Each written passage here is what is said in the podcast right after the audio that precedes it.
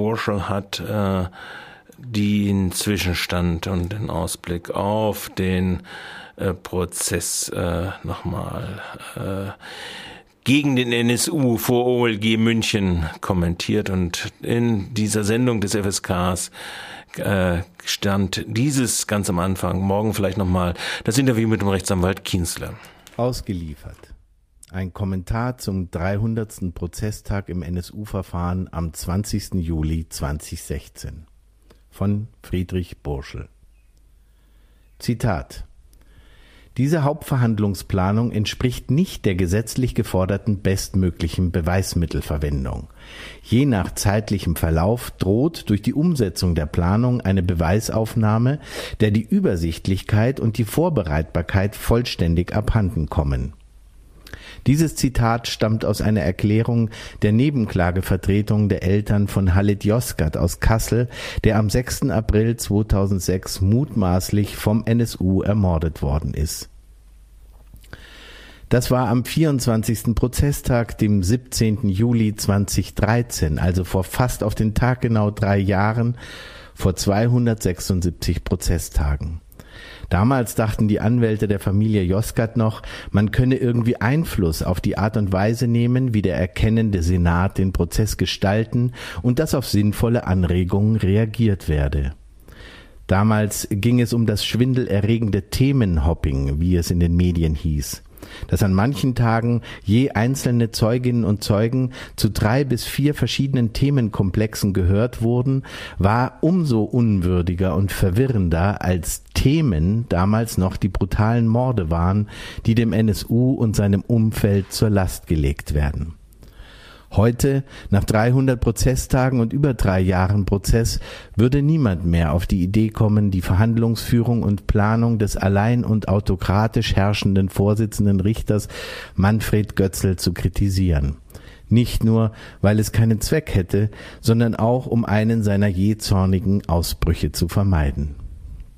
Dabei war zuletzt der Eindruck entstanden, der sechste Strafsenat des Oberlandesgerichts München wolle endlich mit der Beweisaufnahme zu Ende kommen, um den Prozess dann nach einer langen Phase mit den zahlreichen zu erwartenden Plädoyers der Verteidigung, der Bundesanwaltschaft und der über 50 Nebenklageanwältinnen und Anwälte irgendwann, vielleicht am Ende des Jahres 2016, spätestens aber Anfang 2017 dann doch noch zu einem Urteil zu bringen. Dieses Vorhaben schien der Senat durch das endgültige Einschwenken auf die Anklagelinie der Bundesanwaltschaft zusätzlich zu unterstreichen. Die in Dutzenden fulminanten Beweisanträgen angemahnte Aufklärung unzähliger Ungereimtheiten und offener Fragen, im Wesentlichen zur Verstrickung staatlicher Stellen in den NSU-Komplex, fegte der Senat seit Herbst 2015 mit formelhaften Ablehnungsbescheiden vom Tisch. Letzte Hoffnungen, dass Angela Merkels Versprechen lückenloser Aufklärung doch noch erfüllt werden würde, schwanden endgültig dahin.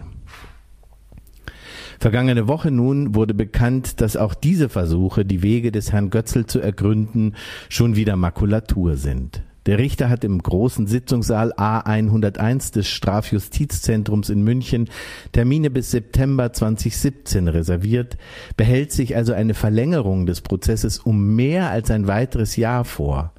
Das ist nichts weniger als ein Albtraum für alle. Für die Angehörigen der Mordopfer und die Opfer der Bombenanschläge und Raubüberfälle des NSU, für vermutlich alle rund 100 Prozessbeteiligten, aber auch für die vielen ausdauernden Prozessbeobachterinnen und Beobachter auf der Publikumsempore. Möglicherweise reagiert der Vorsitzende ja mit der Terminierung für mehr als ein weiteres Jahr auf die über 300 Fragen der Nebenklage an die Hauptangeklagte, die der Neuverteidigung Zschäpe und ihrer Mandantin am 295. Prozesstag um die Ohren flogen.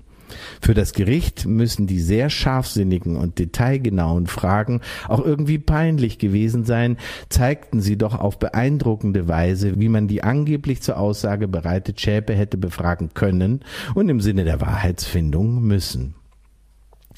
Falls sich das Gericht entschlösse, sich die Fragen der Nebenklage zu eigen zu machen, könnte das auch die Stunde der Wahrheit für die Neuverteidigung Zschäpe werden, was ihren Coup angeht, die Angeklagte wie in einem Befreiungsschlag doch noch zum Reden gebracht zu haben. Richter Götzl wird uns, so wenig wie er damals auf die Anregungen der Josgat-Anwälte reagierte, keinen Hinweis geben, was er plant und warum er es für möglich hält, dass der Prozess noch ein weiteres Jahr dauern könnte. Ein Gefühl des Ausgeliefertseins legt sich nach 300 Tagen im Münchner Bunker denen auf die Seele, deren Job und Ehrgeiz es ist, bis zum Schluss durchzuhalten und für die Allgemeinheit Zeugnis abzulegen und Deutungen des düsteren Monsterstoffes NSU anzubieten. Und auf all das hinzuweisen, was der Prozess nicht aufklären konnte oder wollte. Soweit Fritz Burschel für die Freien Radios, äh, Berichterstatter aus dem Prozess vor dem OLG München.